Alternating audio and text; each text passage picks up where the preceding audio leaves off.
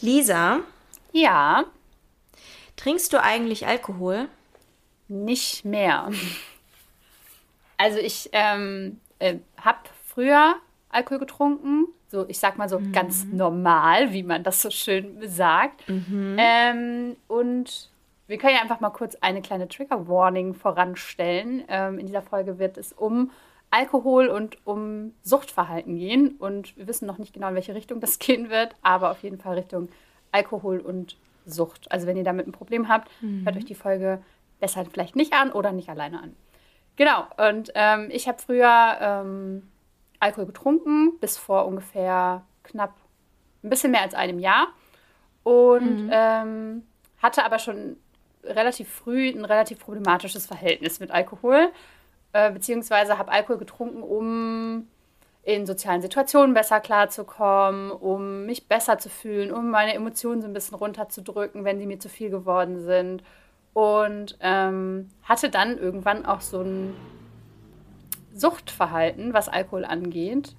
Ähm, viele würden das vielleicht noch gar nicht so als Suchtverhalten bezeichnen, aber da können wir vielleicht gleich nochmal drauf eingehen, was ist Alkoholsucht, was ist keine Alkoholsucht. Ähm, aber ja, ich äh, trinke keinen Alkohol mehr. Und du?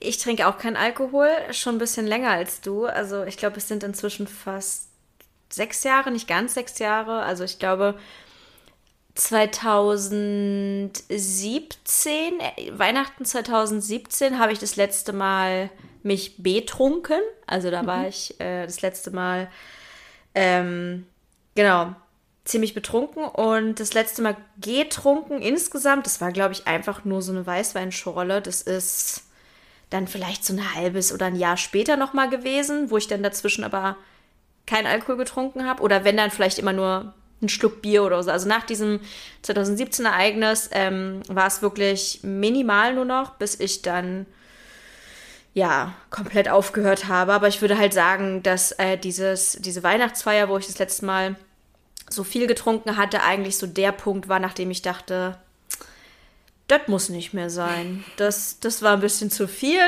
Ähm, heute und ja auch sonst eigentlich oft. Und da kam so ein bisschen, also jetzt nicht die, so dieser Entschluss, ähm, ich höre auf jeden Fall auf oder ich werde jetzt nüchtern, sondern im Sinne von, ich glaube, ich mag nicht mehr. Ich glaube, das ist es nicht. Ich glaube, ich fühle mich damit unwohl. Ich will eigentlich nicht. Ähm, ein Gefühl, was ich schon länger hatte.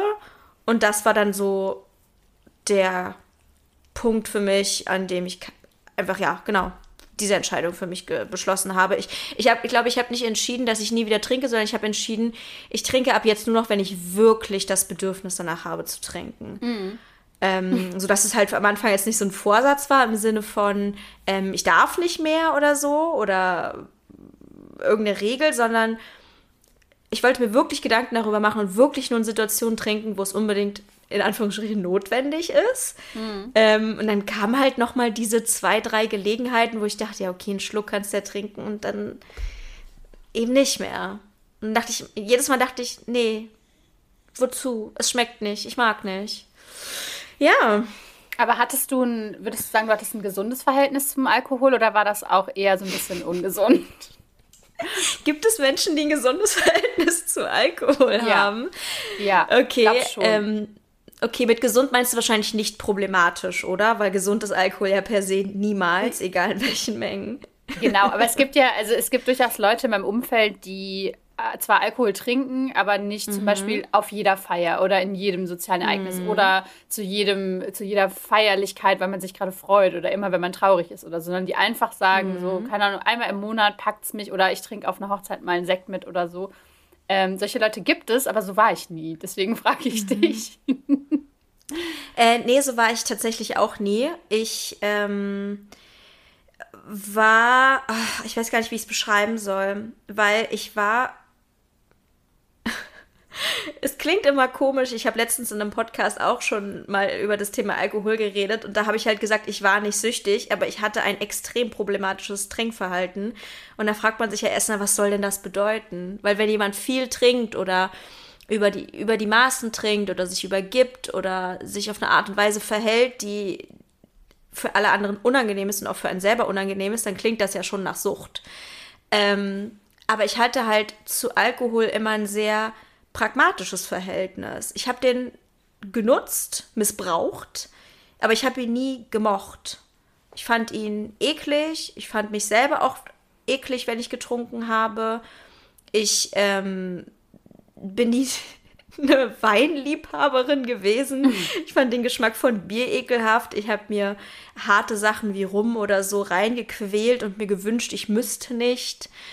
Ich habe nie alleine getrunken. Ich habe nie das Bedürfnis gehabt, ach, jetzt ein Wein oder ach, es ist jetzt 6 Uhr, jetzt könnte ich ein Bierchen trinken. Ich habe Alkohol eigentlich doof gefunden, wenn man das so sagen kann. Und, ich hab, und es ist mir auch nicht schwer gefallen, aufzuhören. Mm. Deswegen, ja, es ist irgendwie schon mal ein sehr besonderes Verhältnis, was ich hatte, was ich von einer anderen Person so auch noch nie gehört habe. Mm, keine Ahnung, bei mir war das tatsächlich anders. Also bei mir war das so, mhm. dass ich wirklich, ähm, also erstmal, ich bin im Ruhrpott groß geworden, da ist vielleicht auch einfach der Bezug zu Bier irgendwie, also mein Gefühl, also ich glaube, entweder in Bayern oder im Pott ist so der, der, der, Bezug zu Bier irgendwie völlig außer Rand und Band gefühlt. Also da hat man schon als Kind irgendwie mhm. ja hier mhm. Nipp mal oder so, das kennen wahrscheinlich mhm. viele. Ähm, und auch so, ich glaube, meinen 14. Geburtstag, äh, da durften wir dann schon äh, so Mischbier trinken. Das wussten meine Eltern auch und das war irgendwie okay. Und da waren halt auch ganz viele andere 13-, 14-Jährige und das war irgendwie cool und lustig und hahaha. Und so bin ich irgendwie mit Alkohol groß geworden und auch mein Vater ist, ähm, also ist bis heute schwer Alkoholiker also dass bei uns zu Hause Alkohol einfach super normal war. Alkohol mhm. stattgefunden hat auf jeder Feierlichkeit, an jedem Wochenende, wenn es irgendwas Schönes gab, wenn es irgendwas Trauriges in der Familie gab, wenn gestritten wurde, wurde viel Alkohol getrunken. Also Alkohol hat immer eine extrem große Rolle gespielt. Ähm, und man hat halt nie über so Problematiken damit gesprochen, sondern das war halt normal. So, ja, ich betrink mich jetzt, weil mir geht alles auf die Nerven, oder ich betrink mich jetzt, es ist jemand geboren, oder ich betrink mich jetzt, weil mhm. heute ist Freitag oder so. Und ähm, so war das im Prinzip. Und ich habe relativ früh angefangen, halt so quasi mit Druckbetankung, also quasi als Teenager irgendwie immer die betrunkenste auf jeder Party gewesen, teilweise mhm. mit Blackout und so. Was irgendwie auch was war, wo ich irgendwie früher dachte, das ist doch ganz normal, so das ist doch macht doch jeder irgendwie. Ähm, und ich habe gar nicht so richtig gemerkt, wie das in wie das so sich weiterentwickelt hat zu einer ausgewachsenen Alkoholsucht.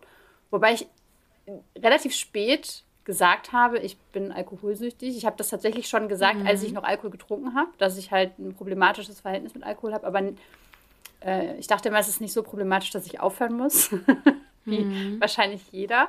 Ähm, und ich habe das gar nicht gemerkt, dass das irgendwie zu dem Punkt wurde, wo ich zum Beispiel immer, wenn ich traurig war oder wenn ich von irgendwem enttäuscht war oder wenn ich irgendwie kritisiert wurde, wenn ich irgendwie eine ganz starke Emotion hatte, war mein erster Impuls Alkohol zu trinken. Oder wenn mhm. ich irgendwo hin musste, wo ich nicht hin wollte. Oder, keine Ahnung, dieses klassische, äh, ich muss auf eine Familienfeier, ich habe eigentlich keinen Bock, aber naja, es gibt ja Alkohol, deswegen ist es nicht so schlimm oder so.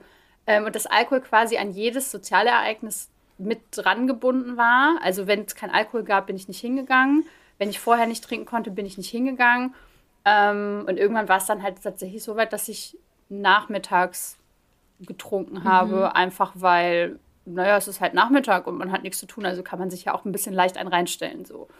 Mhm. Und bei mir gab es aber auch so ein Ereignis wie bei dir.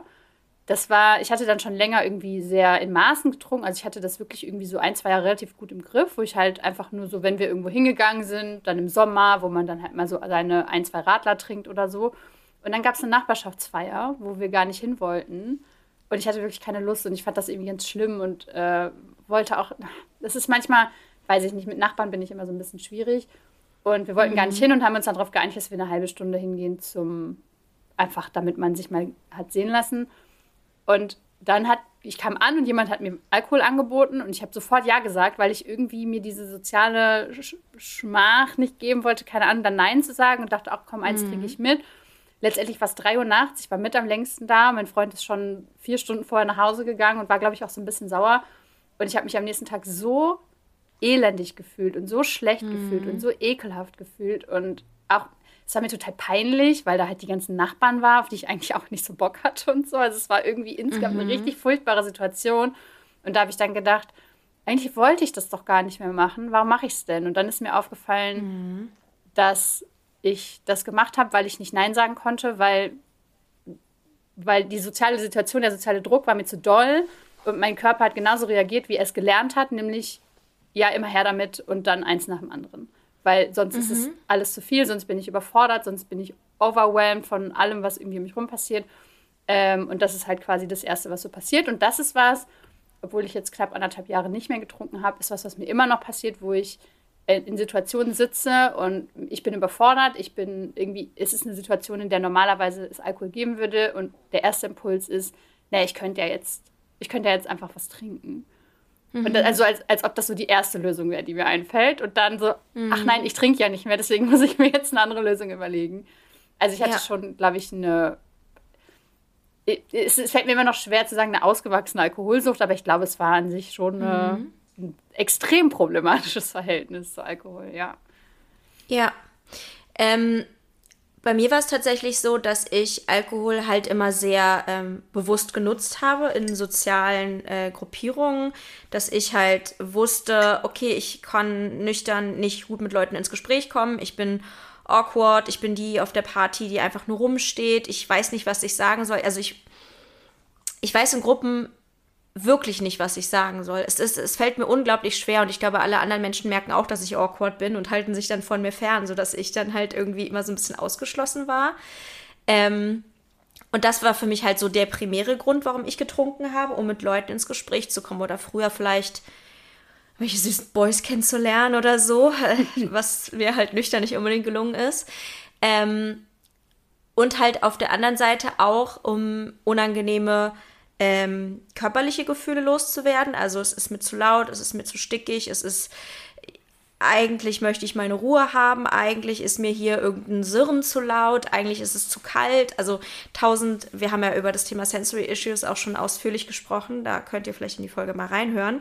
Ähm, halt diese ganzen Sachen. Also ich habe ja früher zum Beispiel nie verstanden, warum ich mich pausenlos unwohl fühle. Ich sitze in der Bar und irgendwie ist der Stuhl unbequem und es ist zugig und es ist unangenehm und irgendwie ist der, der Raum viel zu laut und es halt und diese ganzen Dinge habe ich dann halt nicht so einordnen können, sondern einfach nur gemerkt, das ist ja alles furchtbar. Mhm. Und das war natürlich auch ein Grund, um zu trinken. Ähm, was mich aber total interessieren würde, weil das ja bei mir nie so war, was bringt dir oder was hat dir Alkohol gebracht, wenn du ihn alleine in einer Situation trinken würdest, wo du gerade denkst, irgendwas piekst mich oder irgendwas ist unangenehm oder so? Was, was, warum hast du das Bedürfnis, egal wie stark ausgeprägt es jetzt ist, ob es nur ein Gedanke ist oder wirklich ein starkes Bedürfnis, ähm, ich könnte ja jetzt eigentlich auch mal ein, ein Bier trinken oder einen kurzen Schnaps oder was auch immer. Mhm. Ähm, Betäubung tatsächlich. Also vor allem mhm. bei diesen, bei so super starken Emotionen. Ich habe das gemerkt am Ende meiner Alkohollaufbahn, sage ich mal, dass mhm. ich dass ich auch kaum noch so richtig starke Gefühle hatte. Ich glaube, weil ich die halt immer dann sofort weggedrückt habe und dann halt auch weggetrunken habe. Ähm, ja das war wirklich was, wenn ich zum Beispiel früher mit meinem Freund gestritten habe oder so, dann war, das gab keine andere Möglichkeit für mich, als dann an diesem Tag Alkohol zu trinken. Ob ich das vorher vorhatte oder nicht, ob das ein Wochentag war oder nicht, ob das nach 18 Uhr war oder nicht, sondern einfach, mhm. es gab Streit, ich konnte dieses Gefühl nicht aushalten, also habe ich Alkohol getrunken. Oder keine Ahnung, früher, ich war in irgendwen verknallt und der hat mich zurückgewiesen und ich wusste nicht, wie ich damit umgehen soll, mhm. also habe ich Alkohol getrunken.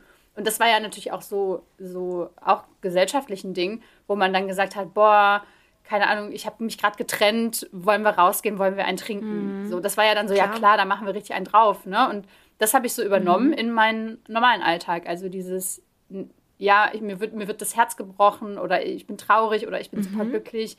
Ich muss das irgendwie gerade ertränken.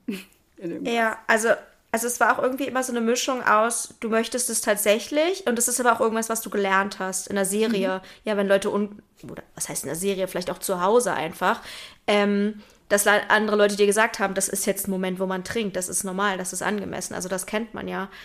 Ähm, das heißt, diese zwei Sachen haben sich eigentlich immer gegenseitig so ein bisschen bedingt. Voll. Und wie gesagt, das ist ja auch ja. immer noch so, dass mir das ein bisschen schwerfällt, ähm, einfach Gefühle auszuhalten, ohne zu trinken. Mhm. Nicht, weil es klingt halt so, nicht weil es mir wirklich schwer fällt, sondern einfach weil mein, mein Hirn, glaube ich, nicht gelernt hat, damit umzugehen, sondern immer gelernt mhm. hat, wenn große Gefühle da sind, dann muss man die irgendwie wegdrücken und runterdrücken. Ja. Und deshalb war natürlich die einfachste Lösung. Ich glaube, wenn ich, wenn ich jetzt Kifferin gewesen wäre, hätte ich wahrscheinlich gekifft, aber es gibt mhm. mir leider nichts. Aber so, ne, also ich glaube, da, da gibt es einfach verschiedene Wege, das zu tun. diese Gefühle runterzudrücken. Mhm. Und ganz viele davon sind nicht so gesund. Ich glaube, die meisten. Wahrscheinlich alle. Ja, aber es ist wahrscheinlich Alkohol, wenn man an Alkohol easy rankommt und die Gesellschaft einem halt sagt, es ist normal. Ich frage mich auch manchmal, mh, hm, ob bei mir durch meine Sozialisierung ich so andere Gefühle gegenüber Alkohol habe, weil bei mir zu Hause war es nämlich nicht normal zu trinken. Also, was heißt bei mir zu Hause? Ich bin ja, ähm, also ich habe ja bei meinem Vater gelebt, bis ich zehn war und danach bin ich zu meiner Mutter gezogen und ich habe zumindest nicht, dass ich es mitbekommen habe, bei meinem Vater jemals erlebt, dass der groß getrunken hat. Ich kann mich auch nicht erinnern, dass es da Alkohol gab, dass ich ihn jemals betrunken gesehen habe oder so. Ähm, kann ich mich nicht dran erinnern. Und ähm, meine Mutter war immer eigentlich eher so Anti-Alkohol. Also jetzt nicht so super politisch oder so, sondern eigentlich auch, dass es ihr nicht schmeckt, dass sie es nicht so dolle findet. Wir hatten zu Hause dann irgendwie vielleicht mal eine Flasche Wein auf dem Kühlschrank stehen und die stand dann aber auch ein halbes Jahr, weil die niemanden interessiert hat. Also das war irgendwie, es war kein Thema. Ich an Weihnachten weiß ich, da hat dann meine Oma irgendwie Wein getrunken und der Rest irgendwie dann auch. Ähm, aber irgendwie war das nie ein Ding und harter Alkohol sowieso niemals. Das war, das gab es bei uns nicht. Das wäre auch, also das, da hätte genauso gut Crack irgendwie bei uns stehen können wie harter Alkohol. Also wirklich absolut indiskutabel wäre das gewesen als Thema. Ähm, und klar habe ich jetzt nicht als 14-Jährige gedacht, das ist ja toll, dass meine Mutter so anti-Alkohol ist oder so. Aber es hat mich ja in dem Sinne schon äh, total geprägt, dass es nie normalisiert war, irgendwie, dass ich auch nicht vorgelebt bekommen habe, dass man Gefühle mit Alkohol betäubt, wie es ja sehr viele andere machen, sondern ja, die lebt man halt aus, auf eine, eine oder andere Art und Weise. Ähm, aber betrinken, das war nichts. Ich, ich habe auch meine Mutter noch nie betrunken erlebt. Aber wie, wie ist es dann bei dir gekommen, dass du damit angefangen hast, Alkohol so zu nutzen, wie du ihn genutzt hast? N natürlich durchs Umfeld. Also äh, können wir vielleicht auch mal drüber reden, wann wir das erste Mal getrunken haben. Ähm, also wie ich schon sagte, natürlich habe ich jetzt als Jugendliche nicht gedacht, voll gut, dass wir keinen Alkohol haben. Ich will auch selber niemals welchen trinken, sondern ich habe natürlich auf mein Umfeld geschaut und dachte, ja, okay, jetzt fängt doch schon die Phase an. Ne? Jetzt könnte man ja langsam mal. Ähm, und dann war ich auf Konferfahrt. Ich weiß nicht, ob dir das was sagt, aber Konfirmationsunterricht und so. Und da gibt es halt manchmal so Fahrten. Ähm, und da war, das ist ganz lustig, irgendwie, das, das war schon klar, dass da getrunken wird. Und mir war das vorher schon klar, dass das sein könnte, was mich auch schon super nervös gemacht hat, weil ich auch nicht wusste, ah, was mache ich dann und so. Ähm, ja, und dann habe ich da, also am ersten Tag habe ich, glaube ich, nur so ein bisschen eine Mische oder so mit irgendwas getrunken. Und, dann, und also da war ich 14, das ist ja vielleicht auch nicht unerheblich. Und am zweiten Tag habe ich mich mit Bier besoffen, so wie alle anderen auch. Ähm, und da hat sich dann auch ein Mädchen übergeben und das war dann natürlich großes Drama, aber es war irgendwie, ich will nicht sagen cool, cool war es nicht, aber normal einfach. Das war einfach so, wie das Leben war. Ähm, und deswegen habe ich sozusagen als Teenie gelernt, dass es normal ist, als Teenie zu trinken. Nicht, dass es als Mensch normal ist zu trinken, sondern in meinem Alter. Ähm, ja, genau. Und deswegen war das irgendwie so, das gehörte dazu. Das war dann auch für halt wieder, also dann die andere, also eine andere Sozialisierung, ähm, die mich dazu gebracht hat. Und dann habe ich natürlich gemerkt, was passiert, wenn man trinkt. Aber ich bin ja viel witziger. Boah, ich bin hilarious, wenn ich trinke. Das ist ja unfassbar. Äh, ich bin total unterhaltsam, ich bin total cool, ich bin total gesellig, ich bin total entspannt und locker. Und ich habe halt auch gemerkt, wenn ich mich betrinke, lerne ich immer Menschen kennen. Mhm. Das, das, das war für mich eine Regel. Wenn ich trinke, macht die Party Spaß, weil ich Menschen kennenlerne oder irgendeinen Unsinn mache. Was auch immer das ist. Ähm, und wenn nicht, dann halt nicht. Und das war dann halt auch so ein Alter, wo man dann auch geprahlt hat mit solchen Geschichten. Ach, das ist ja lustig. An Silvester habe ich äh, mein Portemonnaie verloren und bin die ganze Zeit in Schnee gefallen und keine Ahnung was. Man hat halt, ja, man hat halt Geschichten erzählt und die Geschichten hingen dann einfach zusammen mit dem Alkohol. Mhm. Ähm, aber als ich aus dem Alter raus war und dann eine feste Beziehung später hatte, Nee, Quatsch, eine feste Beziehung hatte ich damals schon mit meinem Ex-Freund. Aber ich weiß nicht, also irgendwie ab einem gewissen Alter habe ich halt anscheinend irgendwann gedacht, eigentlich macht mir das keinen Spaß, ich brauche es nicht, ich habe einen Partner. Und der Sport hat bei mir auch eine große Rolle gespielt irgendwann. Mhm. Ja. Es gab bei mir halt auch immer mal so Phasen, wo ich, wo ich weniger getrunken habe. Ich habe ja auch mal so eine krasse Sportphase gehabt zum Beispiel. Und da ist es, da merkst du es ja auch extrem doll. Ne? Mhm. Also wenn du abends getrunken hast, dann kannst du halt nicht am nächsten Tag volle Leistung irgendwie im Fitnessstudio nee. bringen. Geht auf keinen Oder Fall. Oder gehst du überhaupt ins, also manchmal gibt man dann einfach überhaupt nicht. Weil man sich eh schon richtig kacke fühlt. Da müssen wir gleich auch einmal mhm. drüber reden. Ähm, aber ich mhm. weiß zum Beispiel, dass ich Partnerschaften hatte. Das klingt richtig krass, aber es gibt Partnerschaften in meinem Leben, wo ich zum Beispiel nie nüchtern Sex hatte. Weil, weil das irgendwie war das dann auch so was, es war dann immer so ein bisschen verklemmt oder man hat sich vielleicht auch betrunken kennengelernt oder so und dann war das irgendwie so normal. Und, aber nüchtern war man irgendwie so ein bisschen so, oh, kein Bock oder verklemmt und betrunken hatte ich halt Bock so und war dann halt auch mhm. anders. Und ich, mhm. ähm, es gab dann irgendwie Zeiten, wo zum Beispiel dann, wenn sowas dann anfing, wo ich dann dachte, boah, ich wünschte, ich hätte was getrunken, damit ich lockerer mhm. wäre und damit ich irgendwie cooler wäre, so in der, in der Beziehung, in der Partnerschaft oder in auch Leute, mit denen man vielleicht so eine Situationship hatte oder so, wo man sich dann immer getroffen hat und dachte, okay, davor muss ich halt was trinken, weil sonst bin ich halt nicht locker genug und sonst bin ich irgendwie nicht ja. cool genug. Und das Spannende ist irgendwie, ähm, dass ich früher, also als ich dann aufgehört habe zu trinken, habe ich halt auch gedacht, boah, das wird irgendwie, das wird schon eine Umstellung, wenn ich dann mit Leuten bin, die trinken und ich bin dann so die Langweilige in der Runde und so.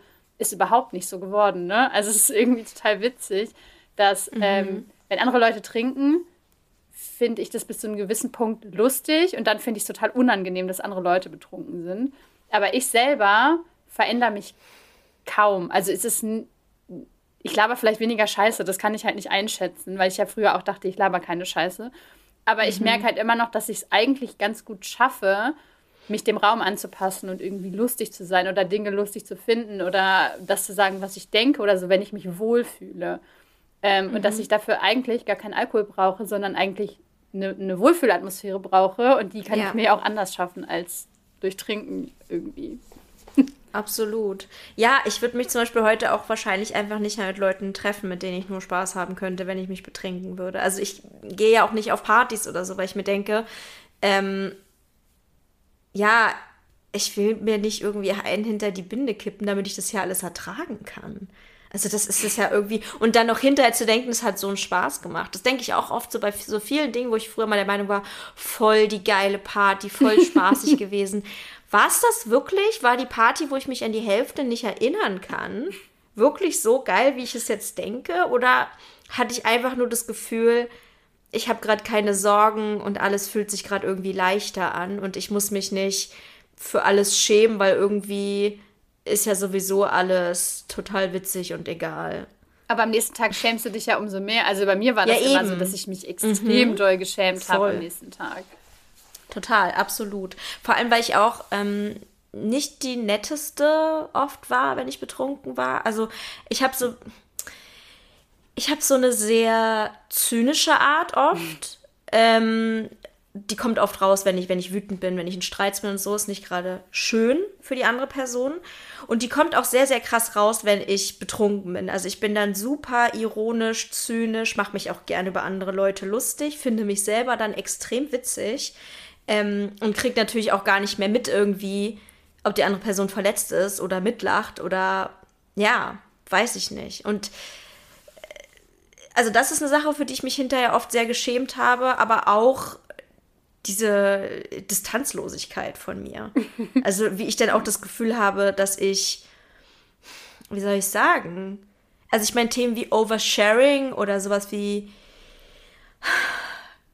einfach peinliche Sachen sagen und tun. Das ist einfach ein riesiges Ding, wenn man betrunken ist. Und wenn man sich dann daran erinnert oder schlimmstenfalls es noch von anderen erzählt bekommt äh, und sich nicht daran erinnert, dann ist es ja einfach nur, man hat das Gefühl, man muss sich für was rechtfertigen, wo man denkt, das war ich doch eigentlich gar nicht. Mhm. So, sowas würde ich doch eigentlich niemals machen. Ja.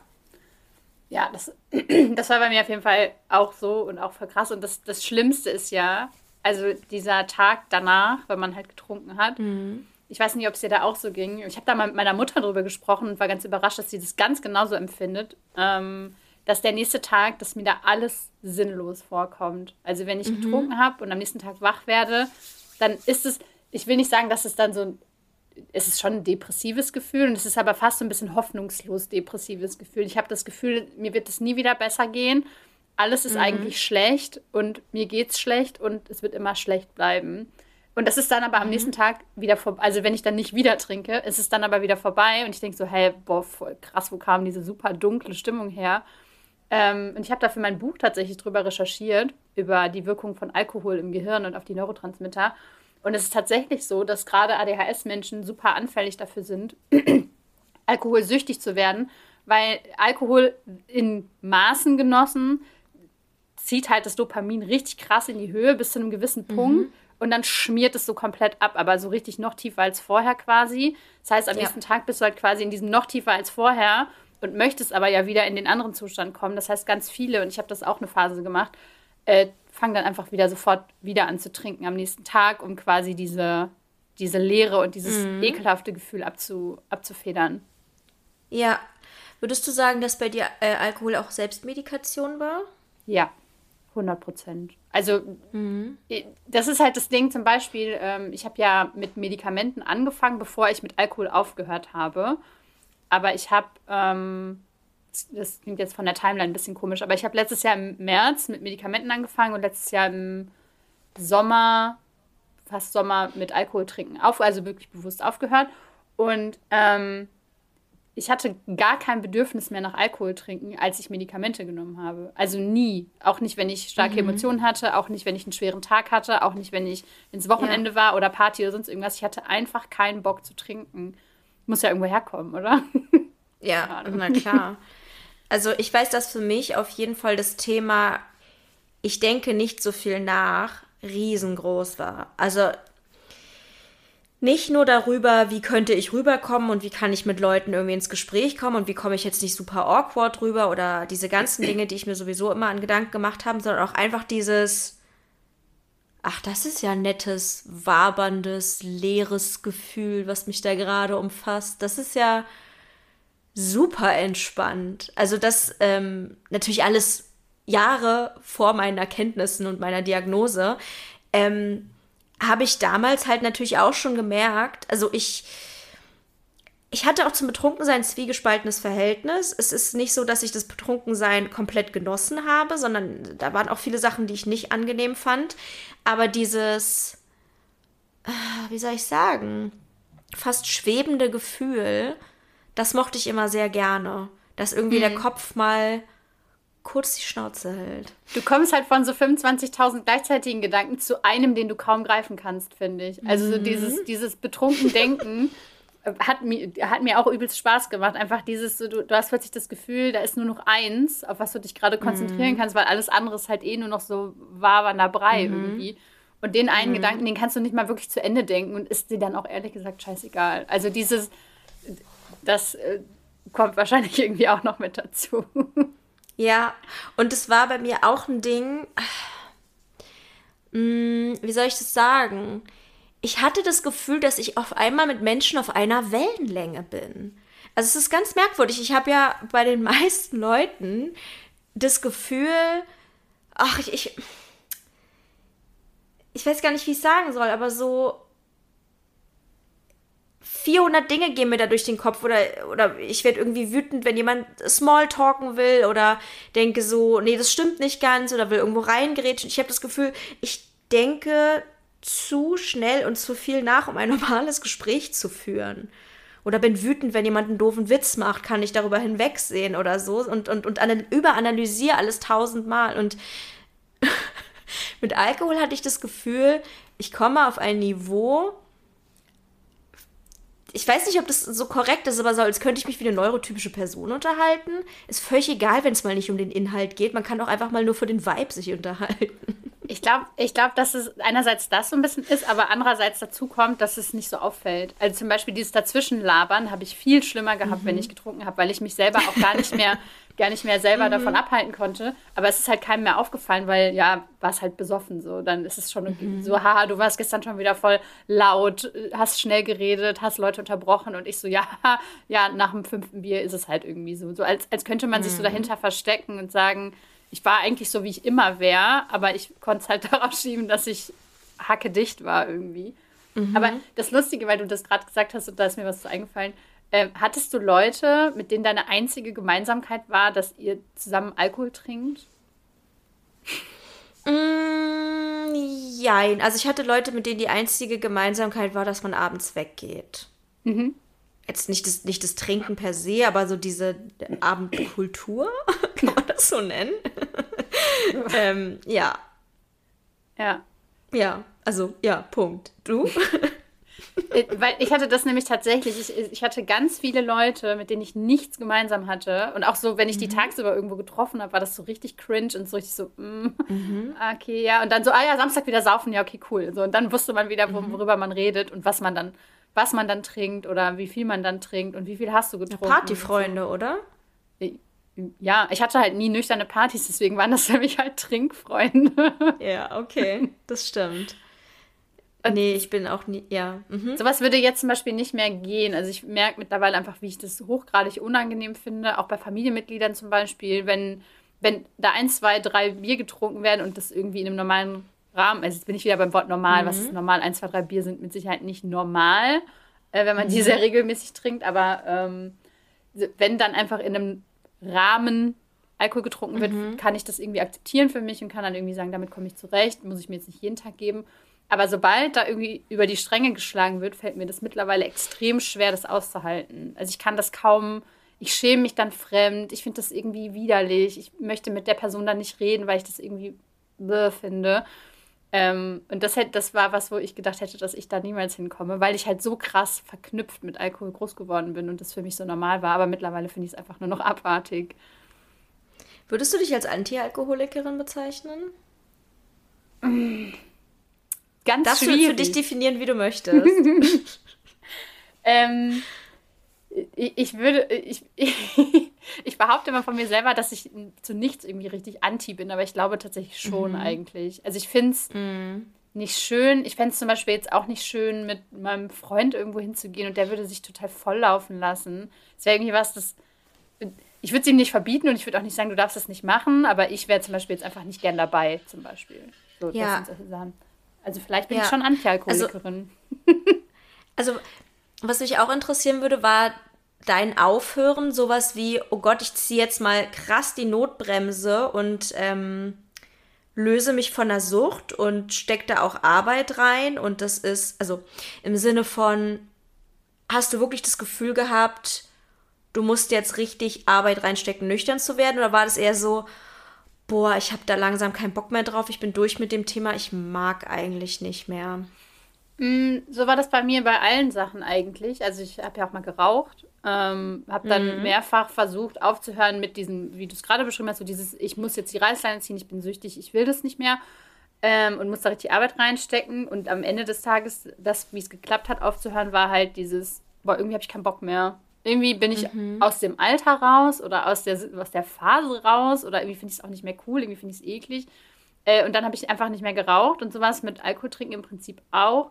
Wobei ich dann sagen muss, wenn ich so Expositionssituationen hatte, wo ich normalerweise getrunken hätte, war das richtig Arbeit. Ähm, mhm. Ich habe äh, hab dann viel, ich glaube, das ist nichts, was so Suchtmediziner empfehlen würden, deswegen will ich hier keine Empfehlung aussprechen, aber ich habe viel alkoholfreie eigentlich Alkoholgetränke getrunken, also alkoholfreies mhm. Bier, alkoholfreie Cocktails, um das so ein bisschen zu, zu simulieren. Äh, das hat für mich super gut funktioniert. Ähm, und was halt immer noch ein Thema ist, ist zum Beispiel einfach aus Flaschen, also aus Glasflaschen trinken und da irgendwie dran rumpiddeln. Mhm. Das macht für mich ganz viel davon aus. Also dieses irgendwie mhm. was in der Hand haben, woran ich mich festhalten kann, woraus ich trinken kann und so. Das schon. Ähm, dann dann war es Arbeit und dann musste ich mich auch echt aktiv davon abhalten, einfach zu sagen, ach komm, mhm. eins kannst du doch trinken oder einen Sekt kannst du doch mittrinken und ist doch eine Feier, kannst du doch machen. Und mein Hirn verarscht mich ja dann auch immer selber. Ähm, aber insgesamt war es eigentlich eher dieses, es reicht mir jetzt. Ich möchte das nicht mehr. Ich finde es eklig, ich habe keinen Bock mehr mhm. drauf. Bei dir mhm. aber auch, ne? Ja. Und ich finde es gerade interessant, weil ich immer dachte, hm, dass das ein großer Punkt dabei wäre, dass ich nicht süchtig war. dass es mir halt so unglaublich leicht gefallen ist, aufzuhören. Und klar, jetzt bei dir war es nochmal ein bisschen anders, aber man hat ja immer im Kopf, eine Sucht bedeutet, man braucht irgendwie, ich weiß nicht, wie ich sagen soll, aber mit dem Alkohol aufhören, wenn man süchtig ist, stellt man sich als ein riesigen Kraftakt vor. So auch so eine der schwersten Sachen, die du machen kannst. Und so viele Leute werden rückfällig. Und ähm, ich weiß nicht, du musst dann am besten in eine Selbsthilfegruppe gehen und du musst dich jeden Tag davon abhalten zu trinken. Und es wird dir immer fehlen. Und natürlich, Menschen sind unterschiedlich. Klar, nicht bei allen ist es gleich und so. Aber ähm, ich glaube, so in Teilen habe ich schon diese Vorstellung, dass das ein Kriterium dafür ist, dass etwas eine Sucht ist, dass man nicht einfach damit aufhören kann. Einfach ist jetzt natürlich so ein bisschen ein dehnbarer Begriff. Mhm. Ähm, aber es klingt jetzt bei dir auch so, als wäre es nicht ein schmerzhafter Cut in deinem Leben gewesen, mhm. oder? Ich weiß voll, was du meinst. Ich hatte mal eine Therapeutin, da war ich, glaube ich, so Anfang 20 und die hat mich gefragt, wie viel trinken sie so in der Woche. Und mhm. dann habe ich halt gesagt, was ich so trinke. Und dann hat sie gesagt, haben sie mal einen Entzug gemacht? Und ich, mir ist völlig alles aus dem Gesicht gefallen. Ich war so, hä, wie kommen Sie denn jetzt da drauf? Und sie, naja, Sie sind Alkoholikerin. Ja. Und das war halt bevor ich da überhaupt drauf, drauf ja. kam selber. Und da bin Ui. ich dann, glaube ich, nur noch zwei, dreimal gewesen und bin dann auch nicht mehr dahin, weil ich irgendwie dachte, nee, das ist, das, die, die hat mich ganz falsch eingeschätzt und so, ne? Ähm, mhm. Und das war nämlich für mich auch immer dieses, wenn man Alkoholiker ist, dann musst du zum Beispiel, da musst du Schnaps trinken und dann musst du das irgendwie heimlich machen und dann musst du äh, jeden Tag trinken, ganz viel trinken und so. Aber was mir zum Beispiel aufgefallen ist, was ich nicht konnte und was ich bis heute wahrscheinlich nicht könnte, ist zum Beispiel, wenn ich anfange zu trinken, dann aufhören. Mhm. Also dann sagen, ich trinke jetzt mhm. nur noch Wasser für den Rest des Abends. Und das zeigt ja schon, da ist irgendwie, ist da ein Schalter in meinem Kopf kaputt gewesen ja. für die Grenze. Ja. Da, da würde ich gerne auf jeden Fall was nachfragen, weil, ähm, also ich weiß nicht, wie es heutzutage wäre, ob ich jetzt ein Bier trinken könnte und dann Schluss machen könnte. Aber ich weiß, dass ich, als äh, ich noch äh, viel getrunken habe, auch wenn dann meistens mich betrunken habe, jetzt nicht immer bis zur Besinnungslosigkeit, aber so, dass ich immer betrunken war, was ja an sich nicht notwendig wäre. Man kann ja auch eigentlich nur ein Glas Wein trinken und dann ist man wahrscheinlich höchstens ein bisschen angetödelt oder so. Ähm, aber das war für mich nicht Alkohol trinken, sondern Alkohol mhm. trinken hieß wirklich ähm, richtig besoffen sein am Ende. Und da frage ich mich, ob das auch was mit meiner ADHS zu tun hat, weil ich insgesamt ein Typ bin, der denkt immer, mehr ist mehr. Ich, ich bin bei ganz, ganz vielen Sachen so. Und damit meine ich jetzt nicht nur Substanzen, die süchtig machen, sondern auch beim Thema, wenn ich Essen würze oder wenn ich koche oder wenn ich mir irgendwas kaufe oder wenn ich irgendwas mache, was vielleicht nur annehmend mit Freude, Befriedigung, Dopamin zu tun hat. Ich denke immer, mehr ist mehr. Ich brauche so viel wie möglich. Ich tendiere auch dazu, wenn ich eine Leggings schön finde, mir die nochmal in zehnfacher Ausführung zu kaufen. Oder wenn ich getrunken habe, früher dachte ich, ich fühle mich jetzt gut betrunken, jetzt habe ich Spaß. Ah, okay, dann muss ich jetzt noch weiter trinken, damit bloß nicht der Pegel fällt, was ja immer der mhm. größte Fehler überhaupt ist. ähm, und ich bin auch so eine, ich bin eine Person, die, die nimmt sich eine Cola-Flasche und trinkt die gefühlt in einem Zug leer. Es ist immer bei mir alles viel und schnell und ich denke, ich genieße Sachen am meisten, wenn ich sie super extrem konsumiere und wenn ich Essen schlinge, schmeckt sowieso am besten. Ja, und das Krasse ist ja, wenn du, wenn du Alkohol äh, trinkst oder wahrscheinlich auch wenn du andere Substanzen zum Beispiel nimmst, mhm. sinkt ja einfach deine Impulskontrolle, die du ja eh schon nicht hast, noch mehr. Mhm. Also du kannst dich ja mhm. gar nicht mehr selber regulieren und dein Hirn sagt, Moment, da kommt gerade Dopamin an, also gib ran da, mehr, mehr, mehr. Äh, du, du, kannst ja gar nicht mehr Nein sagen, weil du, weil dein Hirn dir eigentlich sagt, ja, ja, ja, ja und du kannst ja dann nicht der Vernünftige sein, weil der Vernünftige ist betrunken irgendwie in dem Moment. Mhm. Aber zu diesem Cola-Ding, ich hatte äh, ein, ich hatte ein Event letztens, als ich schon nüchtern war und ähm, wo ich keinen kannte, super gruselig. Ich wollte da auch dann eigentlich gar nicht hin und war dann so, oh, vielleicht sollte ich doch nicht gehen. Bin dann aber doch hin und da gab es so einen riesigen Kühlschrank mit so Fritz, Cola, Fanta, Sprite, was weiß ich, also diese ganzen Getränke, die es dann da gibt. Und ähm, ich war ja immer so ein Kind, also auch als Teenager und dann später habe ich viel Bier getrunken, weil das halt, das ist eine Flasche, die ich in der Hand habe und wo ich die ganze Zeit so dran nüppeln kann irgendwie und dran rumfuddeln kann. Und ich habe auf diesem Event, wo ich glaube ich vier Stunden war, ungefähr 15 bis 20 Getränke getrunken. Vier Stunden. Ich musste die ganze Zeit pinkeln wie ein Elch. Ich habe eigentlich nur in der Kloschlange gestanden. Und das war für mich so eine krasse Erkenntnis, dass Flaschengetränke für mich auf solchen Events dasselbe machen wie Flaschenbier. Wenn du mir statt Fritz Cola jedes Mal ein Bier in die Hand gegeben hättest, hätte ich, wäre ich sternhagelvoll da weggegangen. War aber gar nicht nötig. Ich brauchte einfach nur was drum dran festhalten und dran rumnippen. Und sobald es leer war, musste ich sofort losrennen und mir das nächste holen. Und genau das hatte ich mit Alkohol früher auch.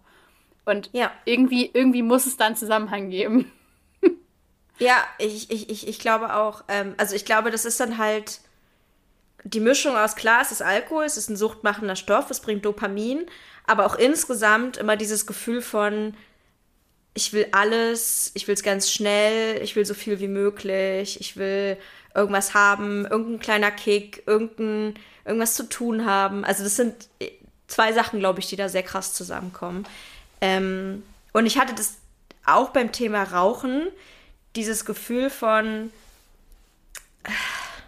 ich weiß nicht, wie ich sagen soll, aber dieses, irgendwas schmecke ich da auf der Zunge gerade, irgendwas, irgendwas, irgendwas ist da, irgendwas will ich, irgendwas, irgendwas piekst mich in meinem Kopf, irgendwas brauche ich gerade, äh, nach irgendwas bin ich auf der Suche, so wie du immer sagst, so wie so ein Hund, der über äh, rumschnüffelt und nach irgendwas Ausschau hält, äh, war das für mich, für mich zum Beispiel viel mehr mit Zigaretten so. Also ich habe halt im Alltag nicht gedacht, ah, ich könnte ja jetzt irgendwie ein Bier trinken oder so, sondern ich könnte mal wieder eine, eine rauchen gehen. Mhm. Natürlich auch, um dem Alltag zu entfliehen und dann irgendwelche nervigen Aufgaben nicht zu machen. So wie ich jetzt in mein Handy gehe, wäre ich dann früher irgendwie rauchen gegangen. Ähm, und da war es halt auch irgendwie. Also ich habe jetzt nicht jeden Tag super, super viel geraucht, aber wenn man jetzt zum Beispiel vielleicht mit, mit Freunden abends zusammensaß, da ist es dann irgendwann so eskaliert, dass man eine ausgemacht hat und sich die nächste eigentlich direkt wieder angemacht hat. Same. Also auch beim Rauchen kannte ich genauso kein Limit irgendwie. Und auch mm. dann später alleine nicht mehr, aber ne, klar, irgendwie in einer sozialen Situation. Und das ist halt für mich auch dasselbe. So dieses, was in der Hand haben, man hat irgendwie eine Gemeinsamkeit mit meistens mit den Leuten wenn ich mit Freunden unterwegs war, die nicht geraucht haben, war das irgendwie viel weniger so. Also ich hab, hatte irgendwann so einen krassen Suchtdruck beim Rauchen, dass ich dann trotzdem geraucht habe, aber mhm. äh, trotzdem war das jetzt nicht so, dass man dann eine nach der anderen geraucht hat, sondern das war ja irgendwie so ein Gemeinschaftsding irgendwie auch. Mhm. Ähm, oder wenn ich was prokrastiniert habe, dann habe ich halt gedacht, oh, ich rauche eben eine und dann so, ach komm, ich rauche noch eine, weil dann muss ich, danach muss ich ja anfangen und dann will ich nicht und dann nehme ich lieber noch eine Zigarettenlänge mit. Ähm, mhm. Und mein Vater hat dann irgendwann, als er aufgehört hat zu rauchen, der war auch hochgradig äh, nikotinabhängig, hat dann Lollis gelutscht und zwar den ganzen Tag und hat dann halt dasselbe gemacht mit einem, also diesen, diese Sucht mhm. auf den Lolli übertragen, weil der dasselbe macht. Du hast was in, in der Hand, du hast was im Mund ja. und du hast einen Zeitraum, in dem du dich mit dir selbst beschäftigen ja. kannst irgendwie. Ja. ja. Funktioniert auch. Äh, äh, total. Vor allem dieser Zeitraum ist ja auch immer dieses okay, in zehn Minuten kommt der Bus, dann kann ich noch eine rauchen. Also für mich war Rauchen zum Beispiel auch ganz viel äh, Langeweile vertreiben. Dieses, ja. ich habe nichts zu tun, mir ist langweilig, ich weiß nicht, was ich machen soll. Ähm, und auch auf Partys äh, eigentlich ähnlich wie Alkohol Menschen kennenzulernen. Also es ist ja auch immer so ein bisschen so ein, so ein Running Gag, so dass man, dass die meisten Leute irgendwie auf dem Balkon oder in der Küche oder so sind, halt wo geraucht wird und man da irgendwie so den meisten Spaß hat. Ähm, weiß nicht, ob ich jetzt da den meisten Spaß hatte, aber so fiel es mir auch unter anderem leichter, Leute kennenzulernen. Hast du mal Feuer? Willst du eine Zigarette haben? Whatever, irgendwie. Mm. Vor allem, wenn man betrunken war, dann war das mm. ja, mhm. also die Kombination von Trinken und Rauchen war ja der absolute Overkill, was Leute ja. kennenlernen, ins Gespräch kommen und irgendwie mhm. sich mega cool fühlen war. Für mich ja. jedenfalls. So dieses, ich bin Absolut. halt so richtig edgy, ich bin super besoffen auf dieser Party und jetzt gehe ich mir eine rauchen ich weiß schon gar nicht mehr, warum mhm. ich sie anzünden muss, aber es ist auch cool. so. Ja, so war ich. Jetzt ohne ja, Scheiß. Ich war kein besonders, weiß ich nicht, war nicht cool. Ich fand mich nur super cool dann. Und am nächsten Tag fand ich ja, die Scheiße. Same. Vor allem, wenn man dann mit den widerlichsten Halsschmerzen überhaupt aufwacht und sich einfach Boah. nur richtig beschissen fühlt und keine Ahnung. Also Kater ist auch so ein Thema Kater war auch unter anderem ein Grund, warum ich aufgehört habe. Nicht nur, weil ich mit dem Kater natürlich nicht zum Training wollte und wusste, der Alkohol verhindert jetzt meinen Trainingsfortschritt, sondern weil ich mich so beschissen gefühlt habe. Es ist ja, als ob man krank ist. Aber irgendwie noch schlimmer, weil man selber schuld ist. Und ja, ich glaube, ich hatte richtig dolle Schuldgefühle, immer wenn ich einen Kater hatte. Dass ich immer denke, dass ich immer dachte, so, du liegst jetzt hier, weil du so dumm warst. Mhm. Weil du was Beschissenes gemacht hast, irgendwie so. So war auch ja, immer mein Gefühl. Ich finde es einfach eklig. Also, und das ist auch äh, was, wo ich mhm. im Nachhinein, was ich jetzt auch darauf zurückführe. Ich dachte früher mal, das, ich dachte früher mal, es gibt ein Magenschlecht und Kopfschlecht, also eine Übelkeit. Ich dachte, das ist einfach so. Äh, mittlerweile weiß ich, dass mhm. es eine Magenübelkeit gibt, wenn man wirklich was am Magen hat. Und diese Kopfübelkeit ist halt das, was irgendwie fühlt sich das, ich weiß nicht, ob du das Gefühl kennst, von so ein bisschen, bisschen Schwindel, so ein bisschen alles so uh, eklig und alles so, nichts ja, schmeckt, mhm. nichts riecht gut, alles ist irgendwie mhm. eklig. Mhm. Äh, das war für mich so eine Kopfübelkeit. Das hat sich halt angefühlt, als würde das nicht im Magen stattfinden, sondern im Kopf. Mhm. Ja, das war halt Katerübelkeit. Ja. Ähm, ja. Also generell Phasen, in denen ich viel Alkohol getrunken habe, äh, da ging es mir immer schlecht, also konstant eigentlich schlecht, bis ich wieder getrunken habe und dann ging es mir wieder schlecht und dann ging es mir manchmal auch über zwei Tage schlecht, wenn ich nicht getrunken habe und so. Also das mhm. ist nie was, wo ich sage, also ich hatte gesündere Phasen mit Alkohol, also gesünder immer so in, in kleinen Anführungsstrichen, äh, ja. Phasen, wo ich wie, wie, wie jeder andere auch Alkohol getrunken habe und eben nicht so übertrieben. Ähm, aber alle Phasen, wo ich dann wieder gemerkt habe, okay, ich habe jetzt wieder öfter Bock zu trinken, da wusste ich immer, es ist irgendwas, irgendwas läuft gerade schief mhm. oder irgendwas ist gerade im Leben, wo, wo ich das Bedürfnis habe, das zu betäuben oder das irgendwie wegzumachen. Also du hattest halt konkret eine Verbindung zwischen deinem Konsum und deinem Gefühlsleben, also sozusagen der Höhe deines Konsums und deinem Gefühlsleben. Voll. Mhm. Und ich merke das halt auch heutzutage und das ist halt eigentlich ganz praktisch, dass wenn ich heute merke, okay, ich hätte Bock, was zu trinken, ähm, mhm. ähm, ich hatte zum Beispiel letzte Woche hatte ich einen Moment, wo ich so, einfach so ganz kurz, wo ich so dachte, boah, jetzt würde ich eigentlich richtig gerne so drei Bier trinken, so dass man so, so mhm. dizzy ist und so ein bisschen so haha und alles ist irgendwie funny und so. Und dann dachte ich so, wie bekloppt eigentlich und woran liegt es jetzt? Und dann kann ich halt hingehen und gucken, okay, was jetzt überhaupt das Problem ist. Das Problem war, dass ich massiv gestresst war und dachte, ich will mich einfach gerade mal rausnehmen. Aber ich mhm. kann mich ja auch anders rausnehmen. Ich muss ja nicht trinken, aber das war halt so, das ja. ich ganz praktisch. Aber Kater ist ja auch so ein bisschen wie Krankheit so, dass man denkt so, ja, heute kann ich ja gar nicht. Geht ja gar nicht. Also es ist ja wie eine perfekte Ausrede, um mal locker zu machen. Um sich mal keinen Leistungsdruck zu machen. Um zu wissen, also bei mir ist es zum Beispiel manchmal wirklich so, dass wenn ich, ich bin eigentlich fast nie krank, aber wenn es irgendwas gibt, warum ich nicht rausgehen kann, äh, das Bett nicht verlassen kann, nicht arbeiten kann, dann fühle ich auch manchmal so eine gewisse Erleichterung. Mhm. Und so ist es mit Katern auch ein bisschen, finde ich. Dieses, ja, ich kann ja nicht. Es geht ja nicht anders.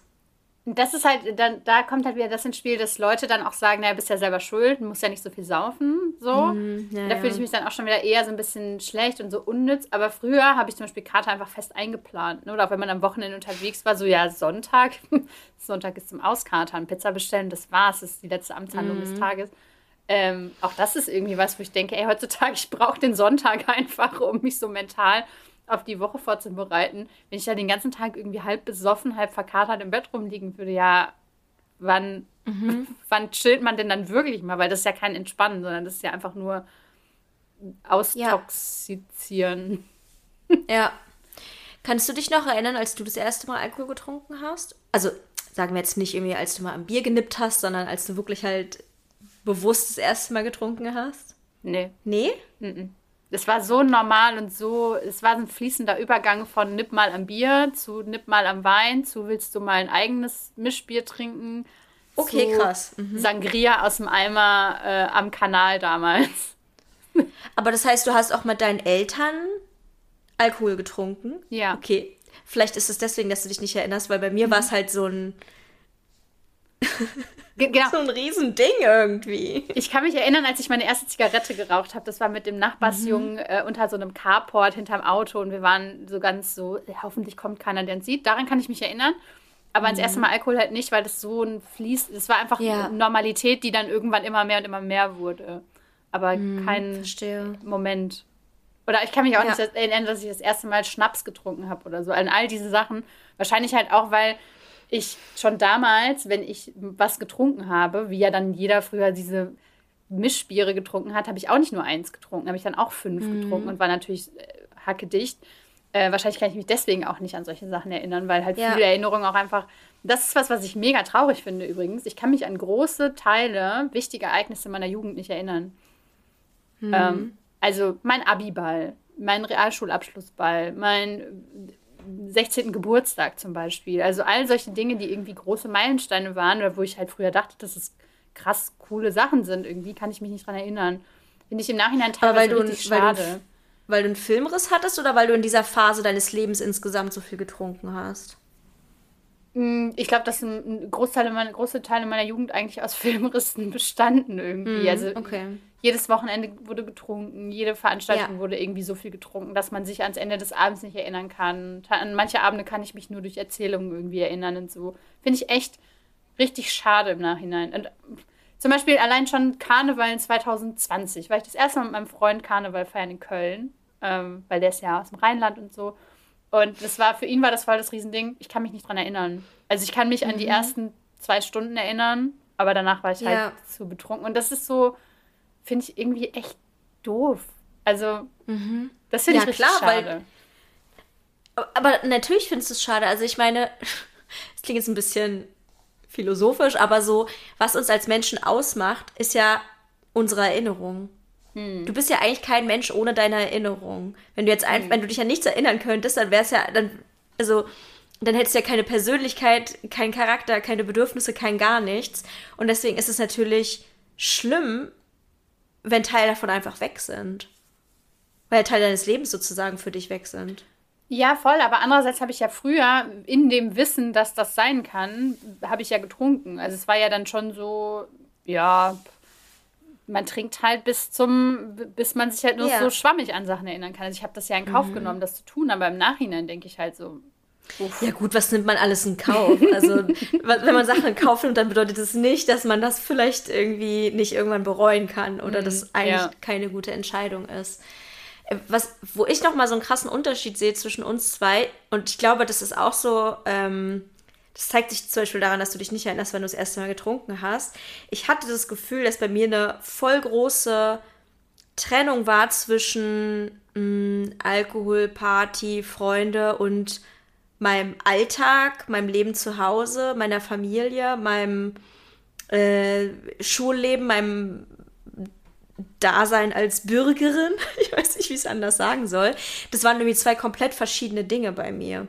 Mhm. So, dass ich zum Beispiel auch niemals zu Hause getrunken hätte, niemals mit der Familie getrunken hätte, dass ich niemals ähm, alleine das Bedürfnis gehabt hätte zu trinken oder so oder dass ähm, Alkohol gar nicht was mit meinem Alltag irgendwie überhaupt zu tun hat, sondern es war wirklich reiner Eskapismus. Reines, mhm. okay, jetzt beginnt die Phase der Nacht und jetzt kann ich Party machen oder mich mit Freunden treffen.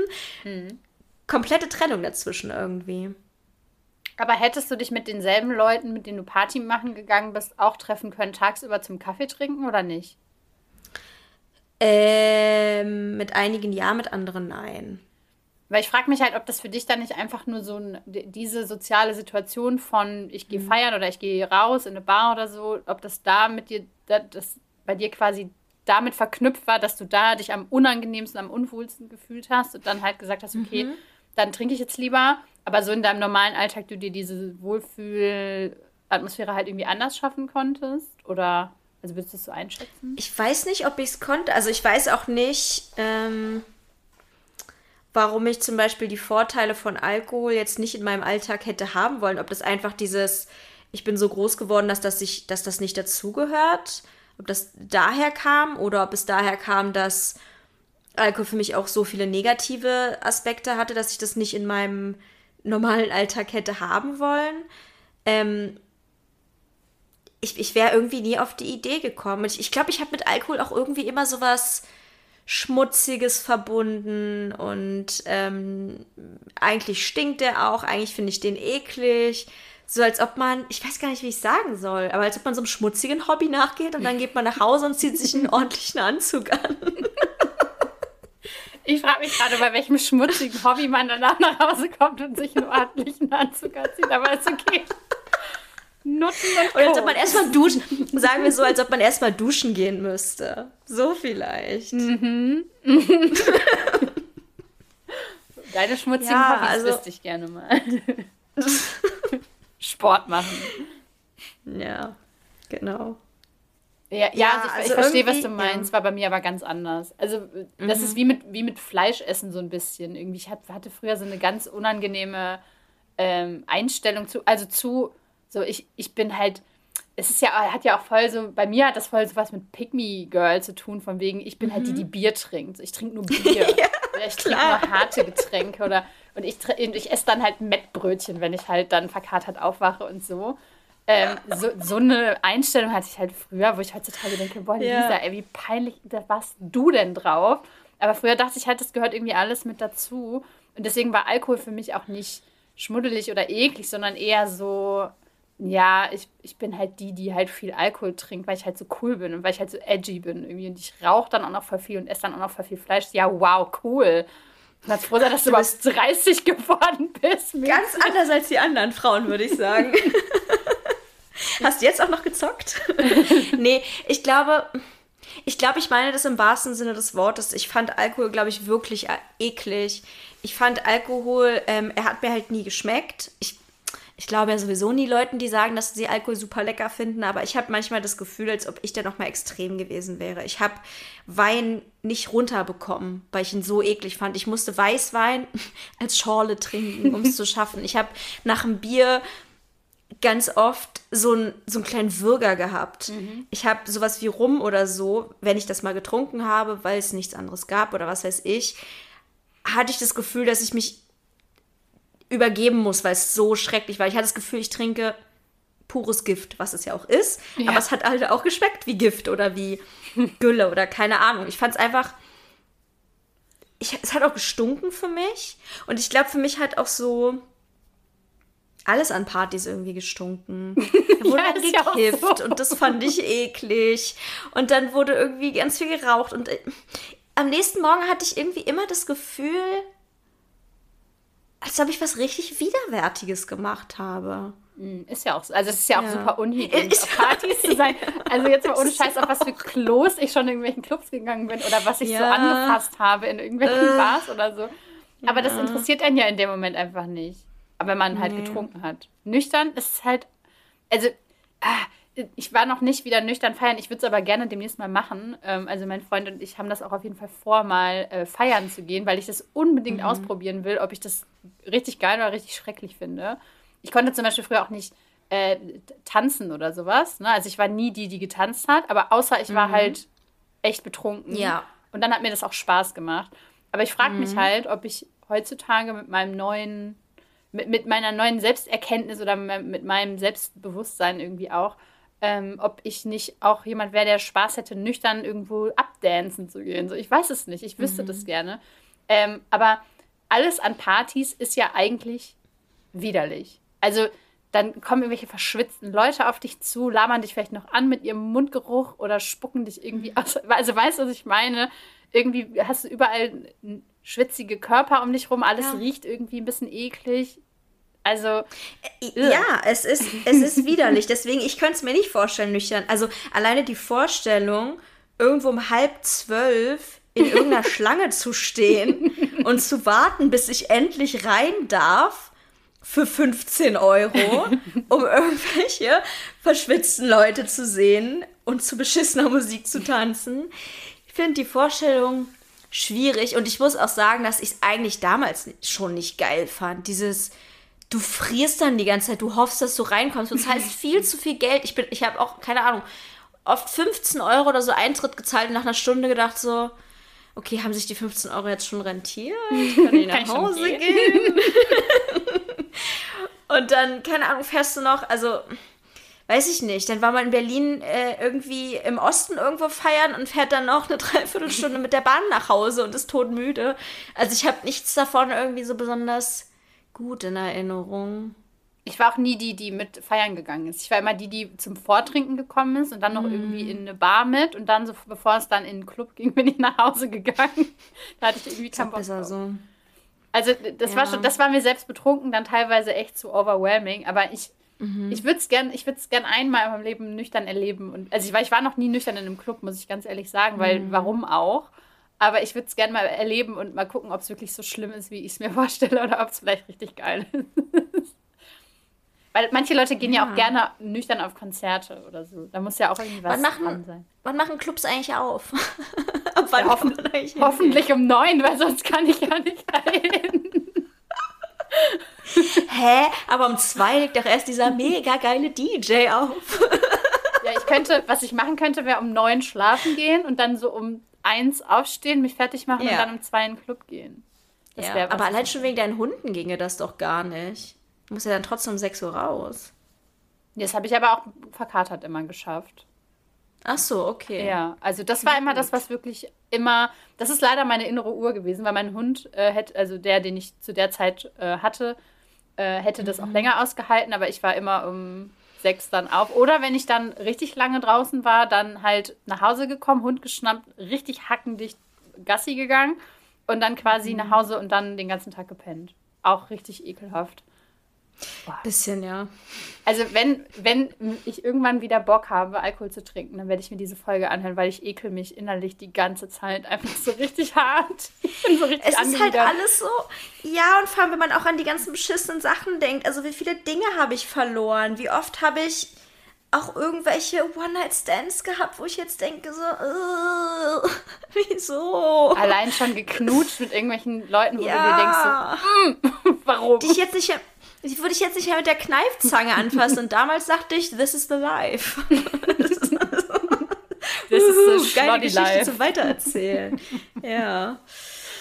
Uh, ja, ja. Mein, wie geht man aus so einer Folge raus? Also wenn ihr, wenn ihr Alkohol trinkt und das äh, cool findet, keine Ahnung, hinterfragt das vielleicht nochmal. Ich weiß es nicht.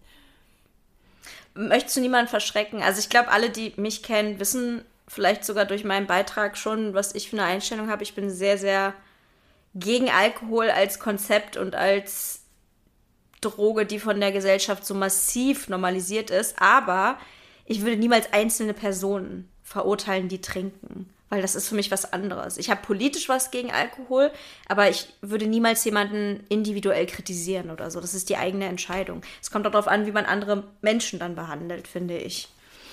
Voll, aber ich, zum Beispiel, wenn ich dran denke, dass, wenn ich jetzt so eine Folge gehört hätte, als ich noch Alkohol getrunken habe, egal ob mhm. jetzt so richtig gerade in der tiefen Phase oder so in einem gesunden Maße, ähm, hätte ich, glaube ich, uns scheiße gefunden. Hätte ich einfach gesagt, so, ja. was labert ihr? Also warum, warum muss man denn da jetzt irgendwie sowas draus machen und warum muss man das alles so schlecht reden? Soll doch jeder machen, was er will. Und das, ich denke mir halt auch, jeder muss machen, was er will. Ich glaube aber, dass es wichtig ist, um ein gesundes Verhältnis zu Substanzen jeder Art zu haben, ist halt sich extrem bewusst darüber zu sein, warum mache ich das? Was gibt mir mhm. das? Was würde passieren, wenn ich das nicht in der Situation machen würde? Würde ich die Situation dann vermeiden? Würde ich, äh, würde ich überhaupt dann noch äh, irgendwie sowas machen?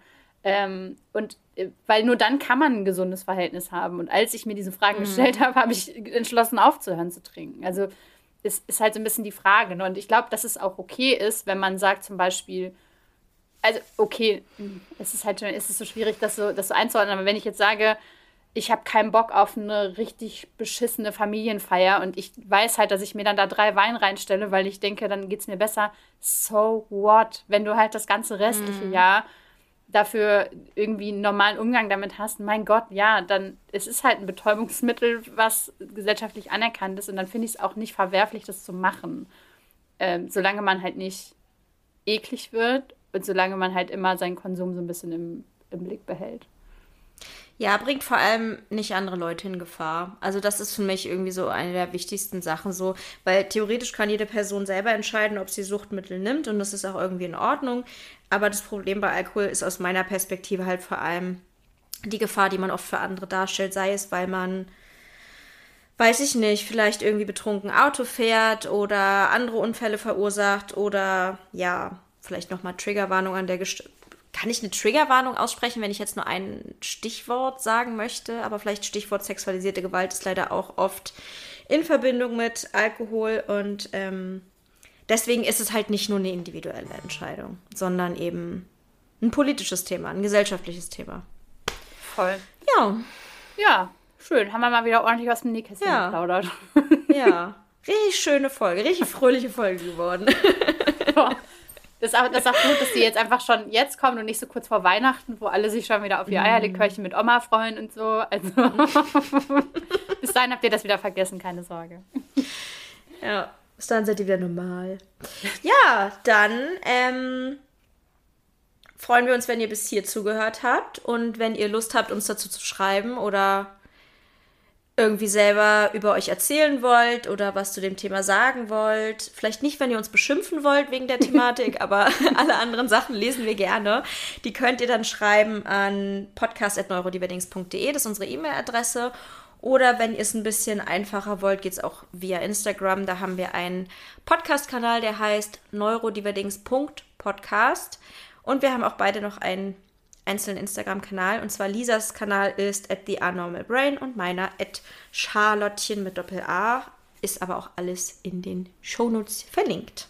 Genau. Und wenn ihr jetzt alle Folgen schon uns schon gehört habt oder nicht genug von unserem Oversharing-Content bekommen könnt, dann gibt es weitere Zusatzfolgen auf Steady.